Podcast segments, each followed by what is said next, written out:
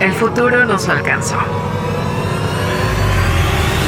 La inteligencia artificial está presente en toda nuestra toma de decisiones. El algoritmo ha sido colocado como un proveedor de la verdad absoluta, administrando qué es lo bueno y lo malo para ti. La última esperanza es defender el más grande idealismo de la juventud. La irresponsabilidad. Porque no se es joven si se es responsable. Y para los viejos, es el último vestigio de que un joven habitó en él. El algoritmo no manda sobre ti. Ser irresponsable Es tu más grande poder. que no le permite a ninguna corporación encajarte en un estereotipo cuantificable. Irresponsable. Música del mundo para el mundo. Disponible en Facebook Live, YouTube, Instagram, Twitter, Apple Music, Spotify. Amazon Music.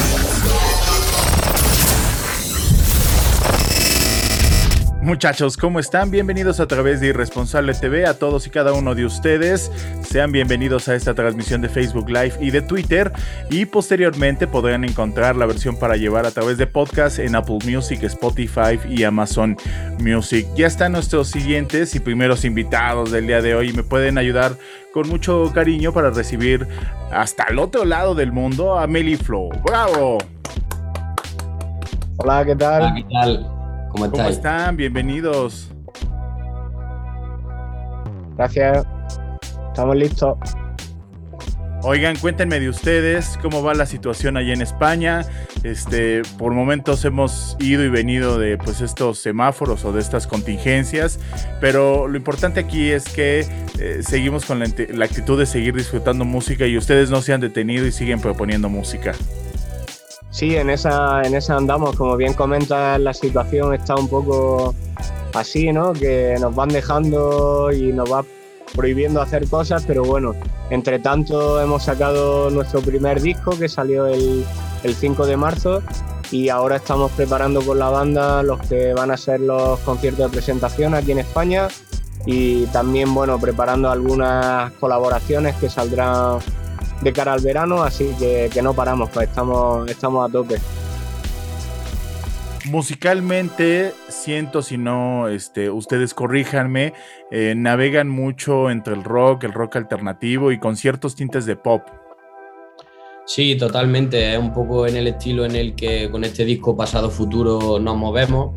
Es cierto que las canciones previas al lanzamiento, los singles que hicimos antes de- del lanzamiento de este larga duración, pues tenían un tinte un poco más electrónico, quizá con más sintetizadores y baterías un poco más electrónicas. Pero sí es cierto, bueno, pues que este disco aúna ese comienzo que era melifluo de, sintetizadores y de samplers eh, se da un poco la mano con, con esta conjunción de guitarra eléctrica y también batería un poco más acústica.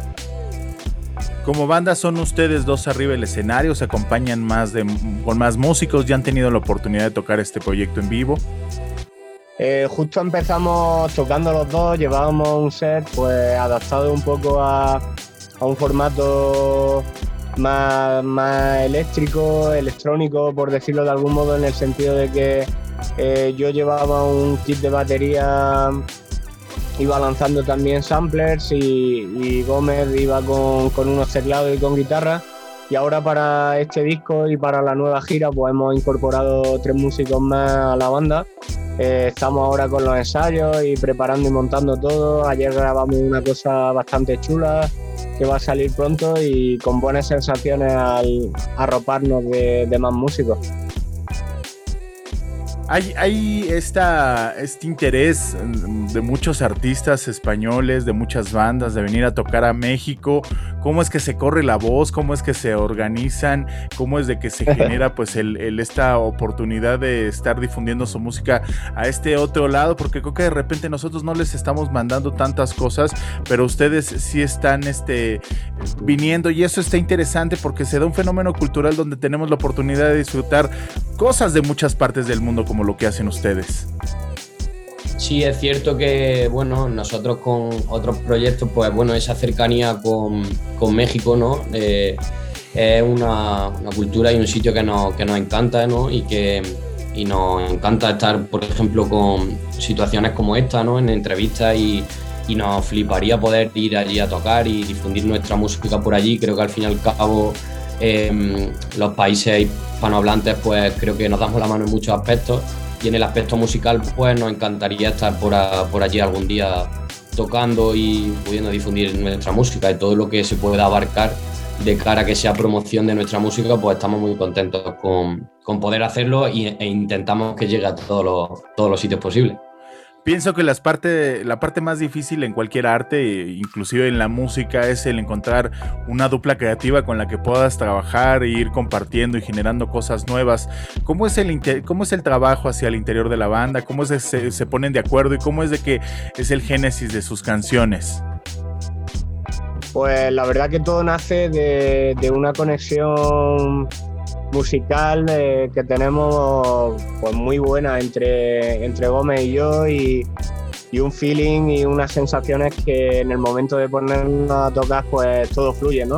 Y eso pues es lo que dio pie al comienzo de, de este proyecto y lo que nos ayuda también pues bueno a producir por ejemplo como hemos hecho nuestro disco y a trabajar con bastante fluidez de cara al, tanto al ensayo como, al, como a grabaciones, como a todo, el, todo tipo de, decisiones que se generan dentro de, del proyecto, tanto sea relacionado con el arte, pues bueno, pues también como con otros aspectos que no son tan puramente musicales o artísticos.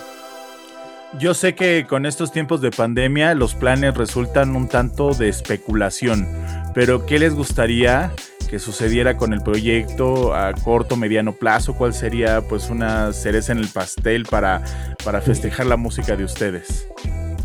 Bueno, pues yo creo que volver un poco a la normalidad de, conciertos, ¿no? Sería lo, idóneo y lo más bonito, ¿no? Que ahora, por ejemplo, eh, tenemos una gira por aquí, por España, eh, que hemos comenzado con cinco fechas, anunciando cinco fechas, y veremos cómo se desarrolla, pero yo creo que lo más bonito pues sería un poco que se abran, aquí en España tenemos eh, restricciones y medidas ¿no? de, un toque de queda a cierta hora, eh, se cierran los establecimientos a una hora concreta, entonces bueno, pues que salgamos un poco de esta y, por ende yo creo que, que el camino de la banda eh, se abriría ¿no?